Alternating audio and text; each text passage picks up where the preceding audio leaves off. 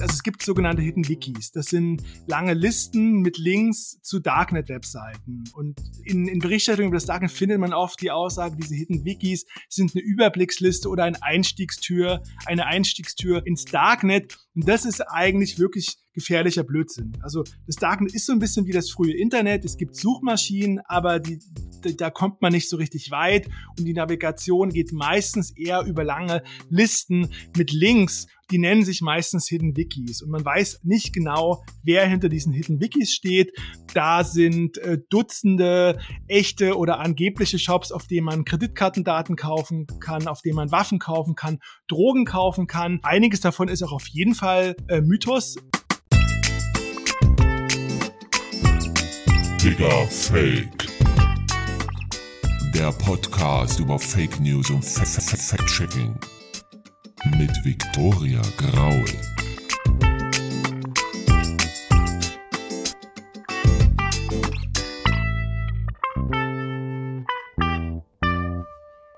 Hey Leute, wie schön, dass ihr eingeschaltet habt zum Start der dritten Staffel von Digger Fake eurem liebsten Aufklärungspodcast mit den magischen F-Wörtern Fake News und Fact-Checking. In den vergangenen Monaten war einiges los. Eines meiner Highlights war das Sonntag-Festival bei Hannover. Da war ich Live-Act, aber nicht auf der Bühne, sondern in einer Tram. In der Digger Fake Tram, da habe ich nämlich Faktencheck-Hacks zum Besten gegeben und es war ein Riesenspaß.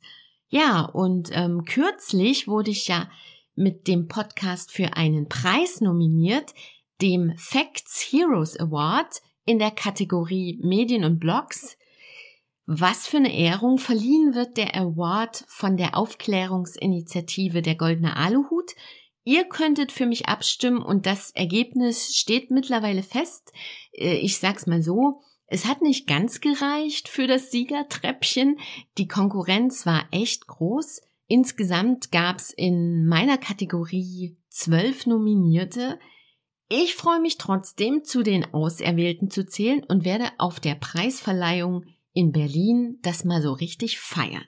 Ja, ihr habt's richtig gehört. Ich fahre zu einer Preisverleihung und die ganze Story dazu, die könnt ihr dann auf dem Diggerfake Instagram Kanal nachschauen.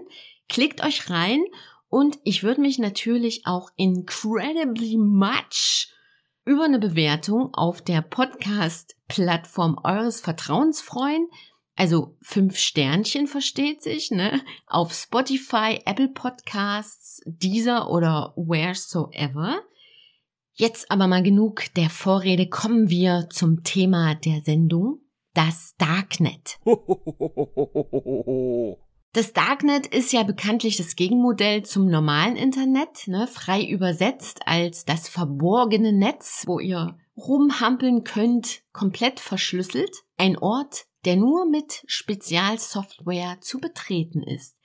Viele von euch kennen das Darknet sicherlich aus How to Sell Drugs Online, eine Netflix-Serie über die wahre Geschichte des jugendlichen Drogendealers Shiny Flakes aus Leipzig der hat Drogen im Darknet bestellt. Andere von euch kennen das Darknet vielleicht im Zusammenhang mit digitalen Briefkästen für Whistleblower oder mit Radikalisierung, ne, wie zum Beispiel beim Münchner Amokschützen, der 2016 einen rechtsradikalen Anschlag verübt hatte und die Tatwaffe im Darknet bestellt hatte.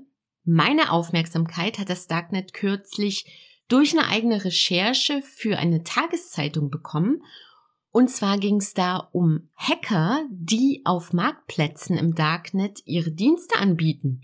Mit Versprechen werben sie da wie, wenn ich das Leben einer Person zerstören soll, werde ich das machen.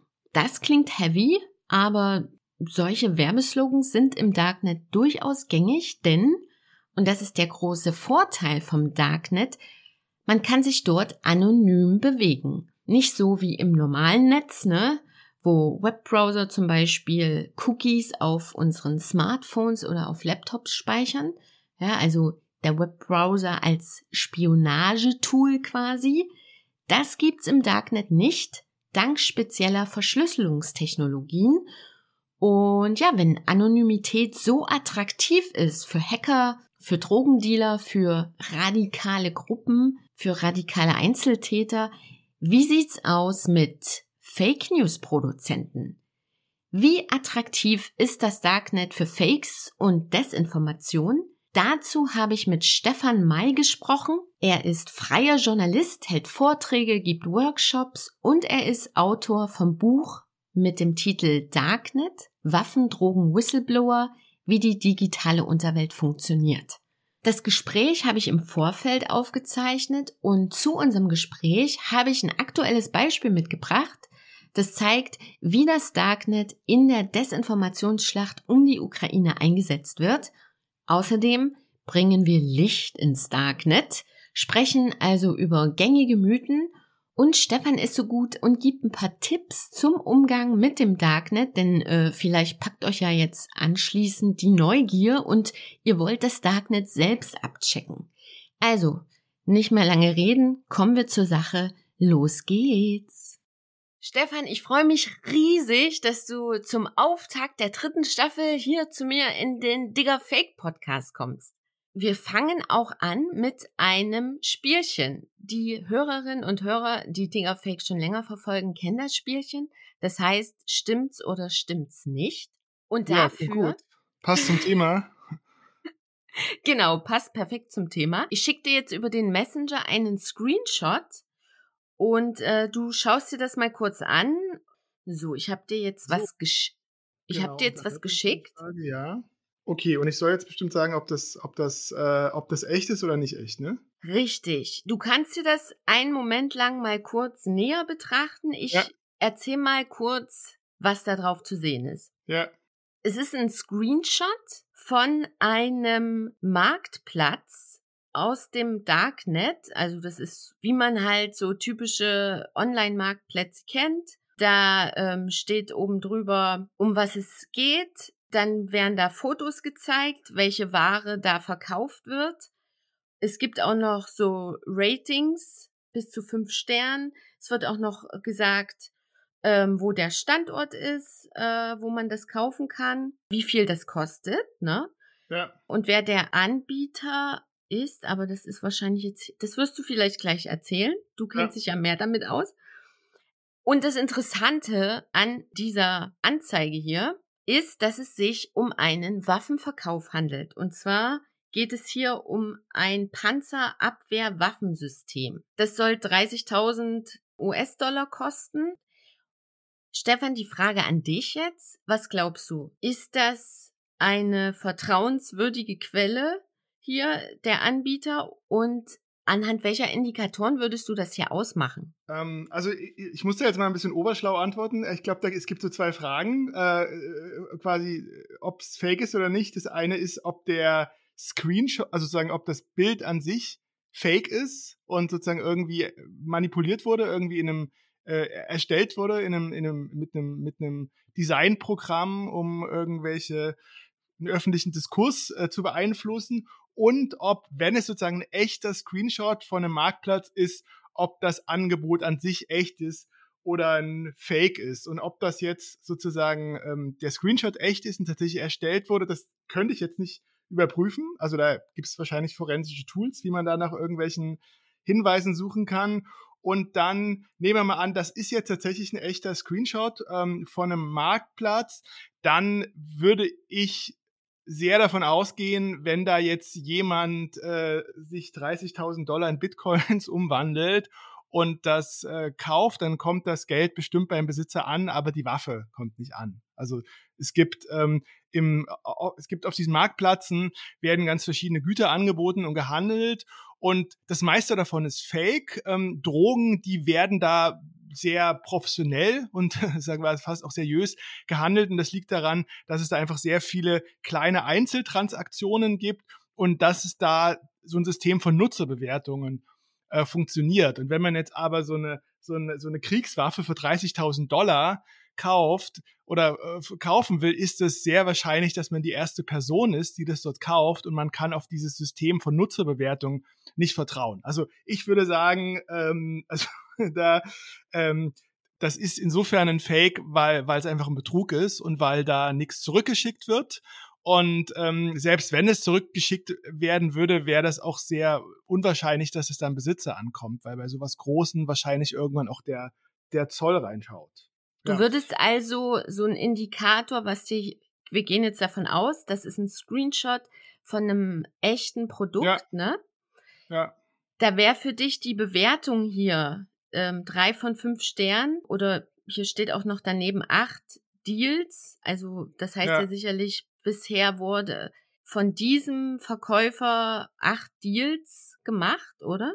Genau, das wird es heißen. Genau. Und das ist aber so wie bei Amazon. Also wenn man jetzt auf, äh, bei, wenn man jetzt bei Amazon ähm, als, als Verkäufer einsteigen will oder Verkäuferin, dann machen das auch viele wahrscheinlich so, dass sie erstmal ein paar Mal bei sich selber kaufen und dann äh, drücken die sozusagen so ein bisschen Gebühr, Provision ab an Amazon, um sich selber positive Bewertungen äh, zu schreiben. Und ähm, also wenn das jetzt quasi ein, ein, ein, ein echter Marktplatz ist und da sind Bewertungen drauf, dann würde ich eher vermuten, dass diese Bewertungen auf die Art zustande gekommen sind. Mhm. Also weil es ist wirklich, es gab mal so ein berühmtes Beispiel, der, ähm, der Moderator Beckmann wollte mal im Fernsehen zeigen, wie leicht man an der Kalaschnikow kommt und hat dann 800 Euro waren es, glaube ich, in Bitcoins überwiesen und natürlich nichts bekommen und er war dann zum, äh, zum Glück anständig genug, um dieses peinliche Scheitern auch äh, zu dokumentieren. Also es ist wäre jetzt extrem unwahrscheinlich, dass da jemand was zurückschickt. Und wenn jetzt die Person 30.000 Dollar in Bitcoins überwiesen bekommt, warum sollte die was zurückschicken? Also das ist ja sozusagen, gibt es ja relativ, die Anreize äh, zu betrügen, in Anführungsstrichen, sind einfach sehr viel größer, als dieses Geschäft dann tatsächlich auszuführen. Mit deiner Einschätzung bist du eigentlich genauso auf dem Weg wie BBC-Journalisten. Ich habe den Screenshot nämlich aus einem BBC-Report. Mhm. Der BBC-Report hat die Überschrift Undercover with Russia's Fake Arms Dealers, also frei übersetzt Undercover mit Russlands Fake-Waffendealern. Die Recherche von den Journalisten da geht zurück auf einen pro-russischen Telegram-Kanal, auf dem eine Nachricht verbreitet wurde mit der Behauptung, dass Ukrainer US gespendete Waffen im Darknet verkaufen.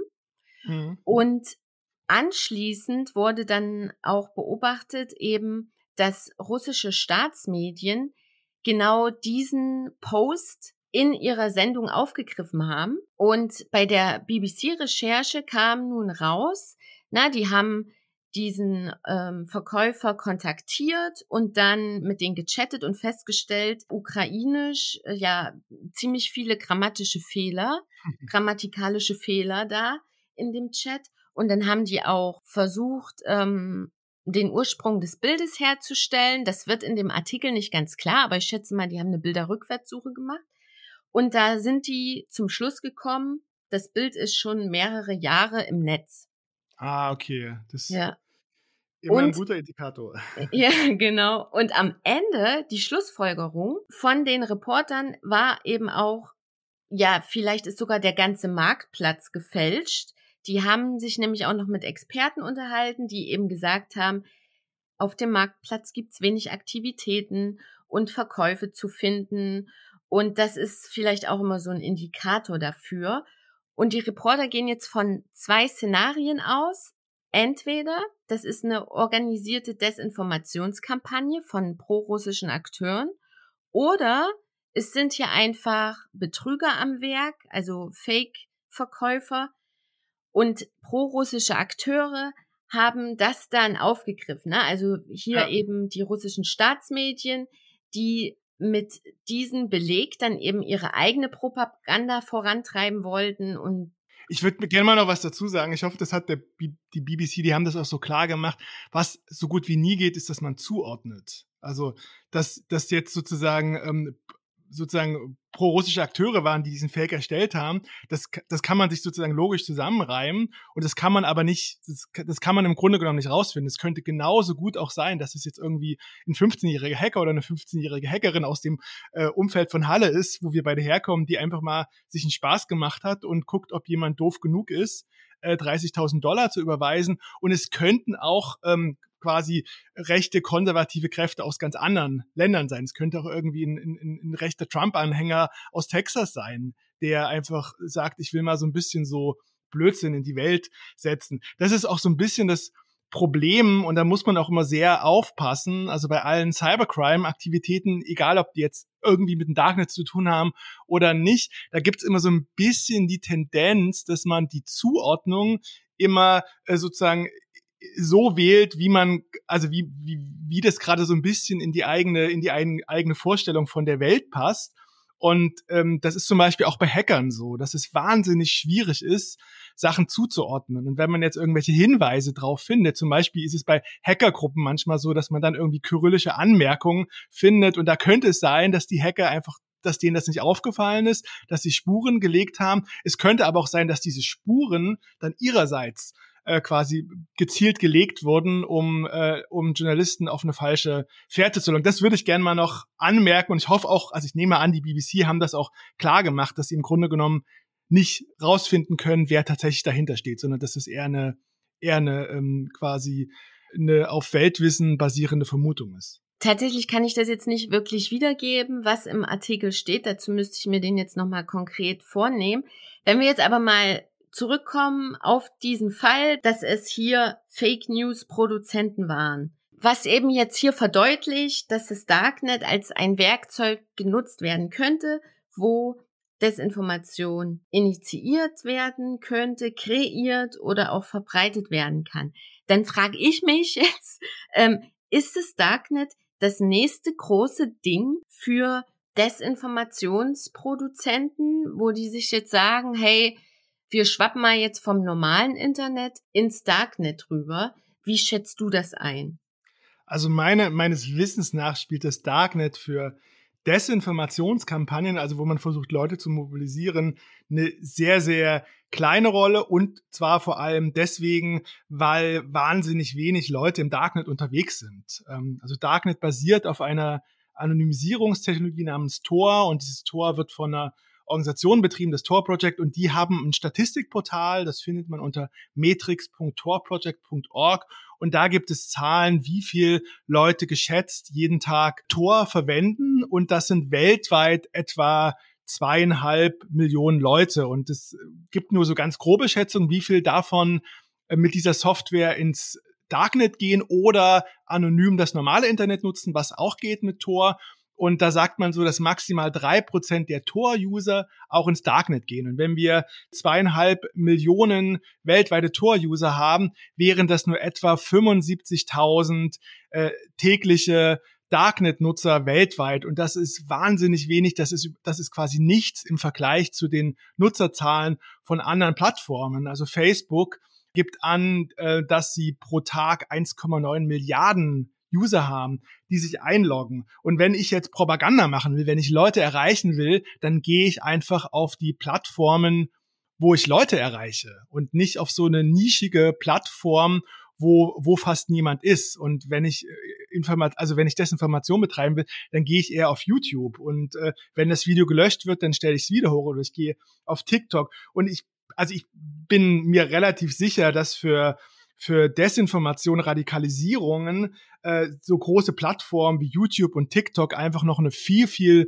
größere Rolle spielen als das Darknet, weil da einfach hunderte oder tausendmal so viele Nutzer sind. Und das andere ist, dass diese, dass diese Plattformen wie YouTube und TikTok, die, die basieren ja auf so einem Algorithmus und der ist ja eigentlich eine sehr äh, gefährliche Radikalisierungsmaschine. Man kennt das vielleicht. Man gibt auf, man schaut sich auf YouTube irgendein Video an und dann werden einem rechts in der, in der Spalte werden einem angeblich dazu passende Videos vorgeschlagen und dann äh, tauchen aus, aus irgendwelchen Gründen tauchen dann irgendwelche Bundestagsreden von rechten Politikern auf oder es tauchen irgendwelche Pseudo-Dokus auf, ähm, die aber so einen klaren rechten Einschlag haben. Und äh, also das Darknet hat einfach wahnsinnig wenige Nutzer und hat auch nicht solche Plattformen, die durch solche Algorithmen einen sozusagen in so eine Radikalisierung treiben können. Deswegen bin ich mir relativ sicher, dass das Darknet da eine extrem kleine Rolle spielt für Desinformation. Wenn wir jetzt mal hier so Szenarien spinnen, ne, dass Fake News Produzenten das Darknet eher nutzen als gängige Plattformen wie, wie YouTube oder auch Messenger-Dienste, gängige Messenger-Dienste, wo sie sich austauschen. Was müsste da passieren, deiner Meinung nach, damit solche Aktivitäten im Darknet äh, verlagert werden? Also ich würde mir das natürlich nicht wünschen, aber ganz einfach, es müssten einfach viel mehr Leute dort sein und es müsste, müsste eine relevante Öffentlichkeit äh, dort stattfinden, die es einfach bisher nicht gibt. Und es müsste auch ein bisschen einfacher sein. Also das Darknet, ähm, um das zu betreten, braucht man einen speziellen Browser, den Tor-Browser, den hat man sich ein, einfach in wenigen Sekunden runtergeladen, aber das ist trotzdem so eine kleine, so ein kleines Hemmnis. Und man sagt ja einfach, dass äh, sozusagen jeder Klick zu viel schreckt einfach User ab, weil man eine sehr geringe Frustrationstoleranz, eine geringe Aufmerksamkeitsschwelle hat.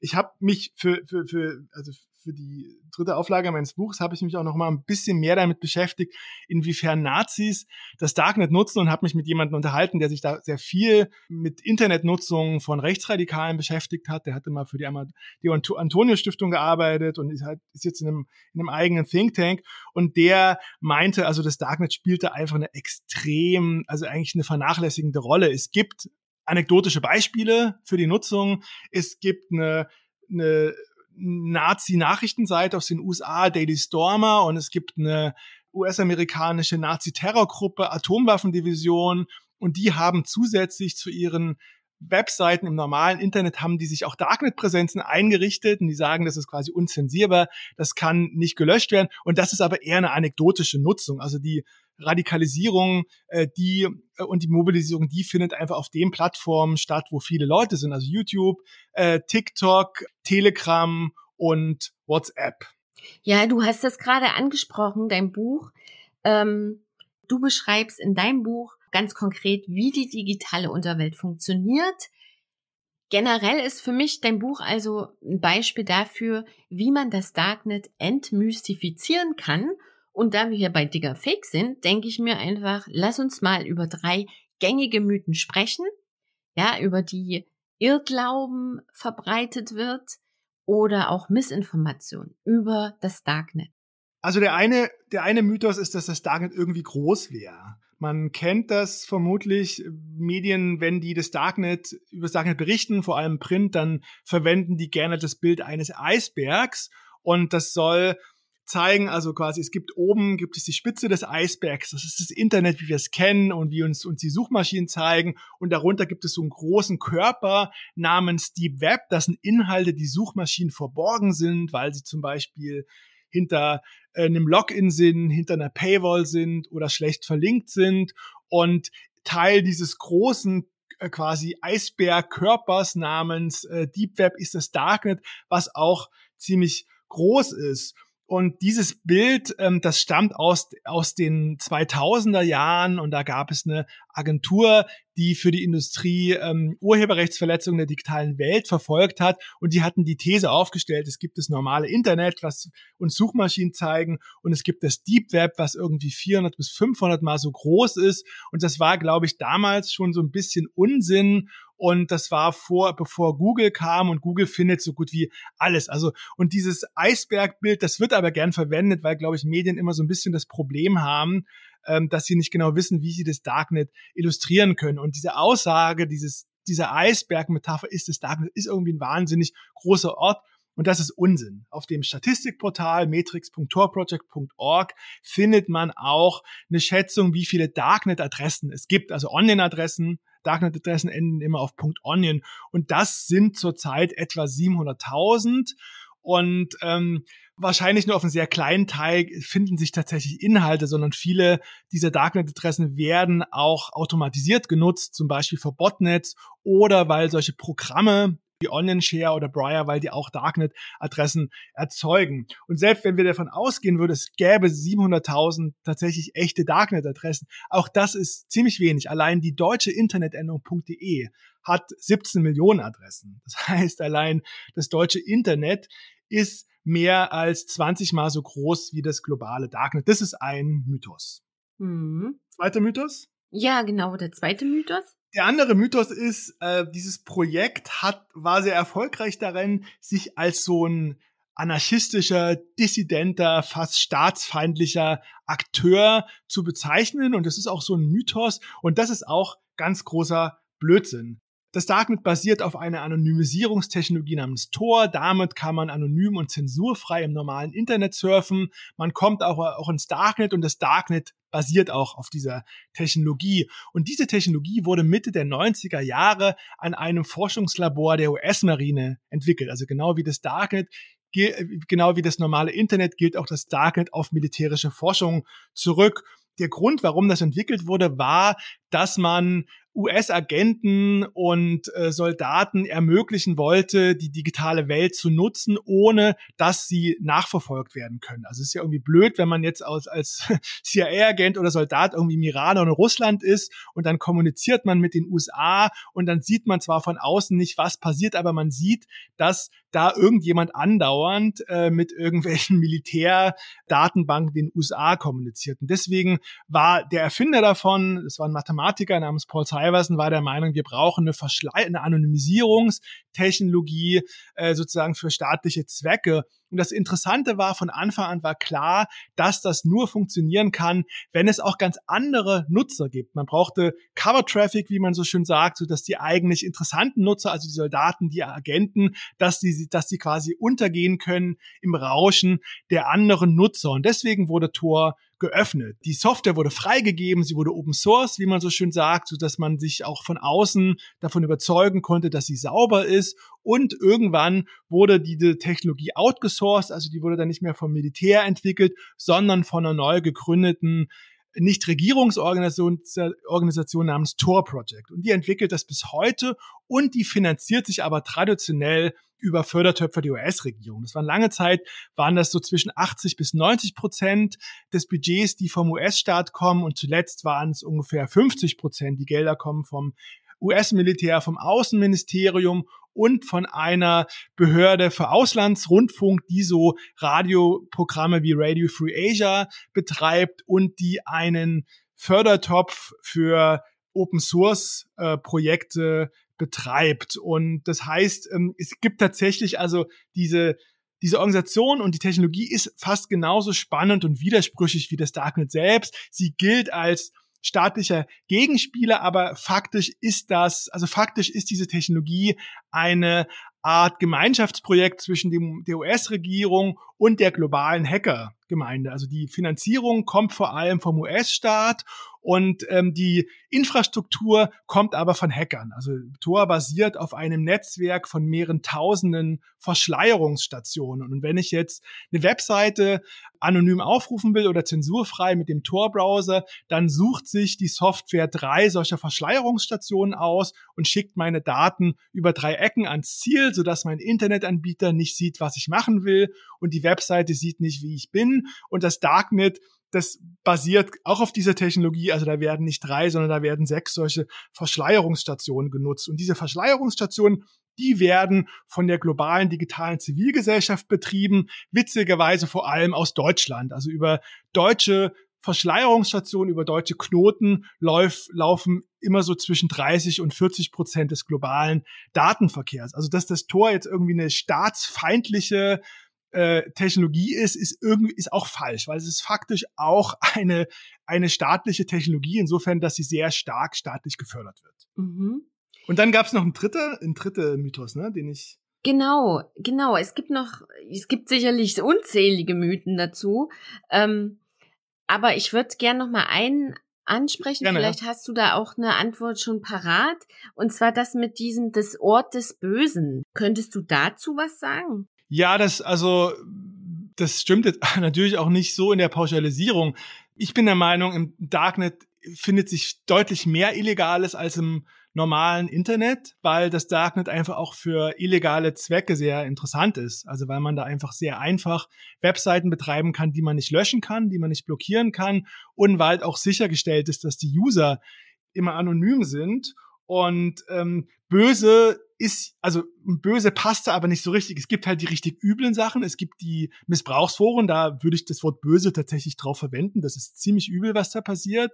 Und das ist auch ein ziemlicher Skandal, dass das Darknet keine Selbstregulierung hat und keine Lösung darauf hat. Bei den Drogenmarktplätzen, da gehen einfach die Meinungen sehr auseinander. Also es gibt sicher Leute, die sagen, das ist böse, aber es gibt auch Leute, die sagen, naja, wenn das jetzt ähm, äh, souveränen Drogenkonsumenten, die alle zwei Wochen, äh, um zu feiern, eine MDMA nehmen, so wie andere Leute sehr souverän ab und zu eine Flasche Wein trinken, wenn das denen quasi dabei hilft, irgendwie sicherer an ihre Substanzen zu kommen, dann ist es eigentlich eine, eine interessante Technologie. Und dann gibt es die politische Nutzung und das Spannende ist, die politische Nutzung, die sind oft auch illegal. Also es hat einen Grund, warum diese Postfächer im Darknet sind. Nehmen wir mal an, wir hätten jetzt einen deutschen Edward Snowden, der vielleicht im Bundesnachrichtendienst äh, gearbeitet hat oder im, im Bundeskanzleramt und der ähm, mitbekommt, da passieren irgendwelche Schweinereien und der sozusagen sich äh, durch so Tricks an ganz viele Dokumente aus dem Intranet des Bundesnachrichtendienstes oder des Kanzleramtes rankommt und die dann an ein Medium schickt, an die an den Spiegel oder an die Süddeutsche und ähm, dafür ein Darknet-Postfach äh, nutzen würde, dann wäre das, was er tut, auch illegal. Also weil äh, Edward Snowden, was der gemacht hat, das finden, glaube ich, die meisten in der Bevölkerung sehr sympathisch und wenn die ihn treffen würden, würden die ihn sofort auf ein Bier einladen. Es wäre aber auch in Deutschland illegal. Das heißt, auch die politischen Nutzung, wo wir sagen würden, das ist eine ganz tolle Sache, die sind im Zweifelsfall auch illegal. Und da passt jetzt aber so eine Gleichsetzung von illegal und böse nicht so richtig. Also ich würde sagen, also es passieren sehr üble Sachen im Darknet, die passieren aber in der normalen digitalen Welt auch. Also man gerade, also bei den Missbrauchs, ähm, Foren, ähm, da ist es so auch alle anderen Kanäle, also Missbrauchsbilder und Videos werden auch über E-Mail verschickt, die werden über Facebook Messenger verschickt, die werden über verschlüsselte äh, Mess über verschlüsselte Messenger wie WhatsApp oder oder Signal verschickt bei Facebook Messenger, da, da gibt es Zahlen, weil die, weil das nicht verschlüsselt ist. Und da merkt man, auch das wird, auch der Facebook Messenger wird für Missbrauchs Bilder genutzt und vermutlich ist der Anteil des normalen Internets am digitalen Missbrauchsgeschehen noch höher als der Anteil des Darknets. Das Problem am Darknet ist halt nur, dass es diese Foren gibt, die einfach nicht gelöscht werden können und die über lange Zeit bestehen. Und das würde ich tatsächlich als böse bezeichnen, aber bei den restlichen Sachen, also da passt der Begriff böse jetzt nicht immer. Also mhm. insofern ist es ein, äh, ein reiner Ort des Bösen, äh, das ist auch ein Mythos. Mhm. Jetzt würde ich doch noch mal gerne abschließen gerne. mit ein paar Tipps für unsere Hörerinnen und Hörer. Und zwar, wenn Sie sich jetzt doch mal entscheiden, hey, ich will mal den Tor-Browser ausprobieren. Was für Tipps hast du für Leute, wenn sie sich im Darknet aufhalten? Hast du da, kannst du da so ein paar nennen? Also erstmal ein Tipp, äh, was Sie nicht machen sollten. Und zwar Journalisten schreiben manche voneinander ab. Also ich finde, so viel Nest, selbst Nestbeschmutzung kann schon sein. Und es ist halt so, es hat sich in der Berichterstattung eine, sag mal, eine These eingeschlichen, dass man sagt, also es gibt sogenannte Hidden Wikis. Das sind lange Listen mit Links zu Darknet-Webseiten. Und in, in Berichterstattung über das Darknet findet man oft die Aussage, diese Hidden Wikis sind eine Überblicksliste oder eine Einstiegstür, eine Einstiegstür ins Darknet. Und das ist eigentlich wirklich gefährlicher Blödsinn. Also das Darknet ist so ein bisschen wie das frühe Internet. Es gibt Suchmaschinen, aber die da kommt man nicht so richtig weit und die Navigation geht meistens eher über lange Listen mit Links, die nennen sich meistens Hidden Wikis und man weiß nicht genau, wer hinter diesen Hidden Wikis steht. Da sind äh, Dutzende echte oder angebliche Shops, auf denen man Kreditkartendaten kaufen kann, auf denen man Waffen kaufen kann, Drogen kaufen kann. Vieles, also einiges davon ist auch auf jeden Fall äh, Mythos. Es gibt auf diesen Hidden Wikis äh, sind auch Seiten verlinkt, auf denen man Auftragsmorde buchen kann. Und da, das ist mit hoher Wahrscheinlichkeit, ist es einfach ein Fake oder sozusagen ein Betrugsversuch. Also es gibt einfach keinen Beleg dafür, dass irgendwann mal ein Auftragsmord sozusagen über das Darknet beauftragt wurde. Und diese Hidden Wikis, die ähm, zeigen zum einen irgendwie eine sehr selektive und schräge Sichtweise aufs Target und zum anderen könnten die auch gefährlich sein. Es könnte sein, dass sich hinter diesen Links ähm, auf diesen Hidden Wikis, dass sich da auch Schadware verbirgt und dann der Rechner gehackt wird. Also da wäre ich sehr vorsichtig. Es gibt eine ganz nette Liste, wenn man den deutschsprachigen Wikipedia-Artikel ähm, zu Hidden Services sich anschaut, findet man in der Fußnote, äh, findet man eine Liste von einem amerikanischen Mitglied der Tor-Community, der mal diese parallelen Auftritte äh, von, von Webseiten und von Medien zusammengetragen hat. Also da könnte man sich so ein bisschen durchklicken.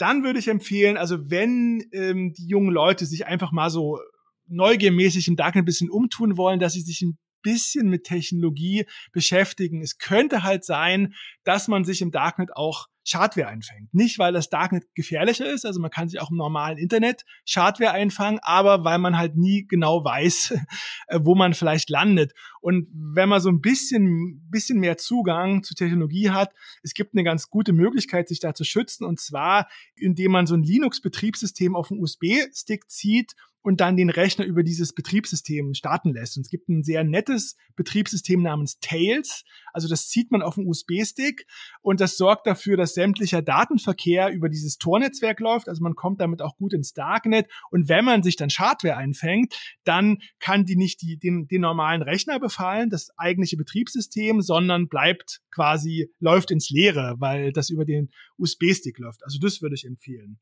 Dann ähm, würde ich empfehlen, also diese Drogenmarktplätze, die kann man sich einfach mal angucken. Das ist in Deutschland nicht per se illegal. Das Kaufen ist natürlich illegal. Und wenn sich Leute da einfach mal ein bisschen umschauen wollen, würde ich einfach sagen, also know what you do. Ach, und ein letzter Tipp hätte ich dann noch, also wenn Leute jetzt das Darknet wahnsinnig spannend finden, ähm, dann macht es auch vielleicht Sinn, sich mal kurz zu fragen, also was man daran so faszinierend findet. Ich glaube, viele Leute finden am Darknet interessant, weil sie so denken, naja, irgendwie finde ich, so wie das Internet gerade funktioniert, ist es so ein bisschen öde und auch so ein bisschen so ein bisschen uninspiriert und dann gibt es dieses Darknet, das ist so ein bisschen wie das frühe Internet und da passieren ganz viele tolle Sachen und da kann man auch großartige Dinge machen oder Leute finden das Darknet interessant, weil sie sagen, das ist ein völlig überwachungsfreier Ort. Und wenn ihr das Darknet betretet, kann es sein, dass ihr jetzt einfach so ein bisschen enttäuscht seid, weil da gar nicht so viele spannende Sachen passieren und passiert. Und wenn ihr merkt, eigentlich interessiert euch eher diese Idee von einem alternativen, freieren, vielleicht nicht kommerziellen Internet, dann gibt's auch quasi andere Möglichkeiten, wie ihr das verwirklichen könnt. Also es gibt ganz viele nicht kommerzielle Internetprojekte wie Wikipedia oder, oder, oder Freifunk, oder auch Tor, an denen ihr euch beteiligen könnt. Und wenn euch eher dieser Anti-Überwachungsaspekt interessiert, da gibt es auch ganz, ganz andere spannende Möglichkeiten, dass ihr euch mal mit digitaler Selbstverteidigung beschäftigt und mit Betriebssystemen beschäftigt und mit Cookies beschäftigt und mit Smartphone-Einstellungen und so weiter. Das ist, würde ich so empfehlen. Also es kann sein, wenn man sich ins Darknet stürzt und da irgendwie offen ist und große Erwartungen hat, dass man dann so ein bisschen enttäuscht ist davon. Ja, cool. Danke für die Tipps und äh, auch ansonsten für den Einblick ins Darknet. Das war sehr, sehr spannend. Danke, und, gerne, ähm, gerne. ich will mich auf jeden Fall jetzt auch ein bisschen mehr damit beschäftigen. Ja, viel Spaß noch. viel Spaß im Darknet oder auch nicht. Digga Fake. Das war Digga Fake mit dem Journalisten Stefan May und mir, eurem Faktenchick Viktoria Graul. Ja, es gab eine brennende Frage, mit der ich aus dem Gespräch raus bin, nämlich ob die BBC klargestellt hat, dass sie nicht eindeutig ermitteln können, wer hinter dem Waffenmarktplatz steckt. Mein Ergebnis lautet nein und äh, das hätte mir eigentlich schon während des Interviews einfallen können. Das liegt ja schon die Überschrift des Textes nahe. Und äh, ja, die zitierten Expertinnen und Experten im Artikel vermitteln auch eher den Eindruck, dass es russische Propagandisten waren. Lest den BBC-Beitrag gerne selbst nach. Den Link dazu packe ich in die Show Notes. Stefan hat in unserem Gespräch ja auch einige Initiativen erwähnt, bei denen ihr euch engagieren könnt. Die Links dazu setze ich ebenso in die Show Notes wie auch den Link zu seinem Buch.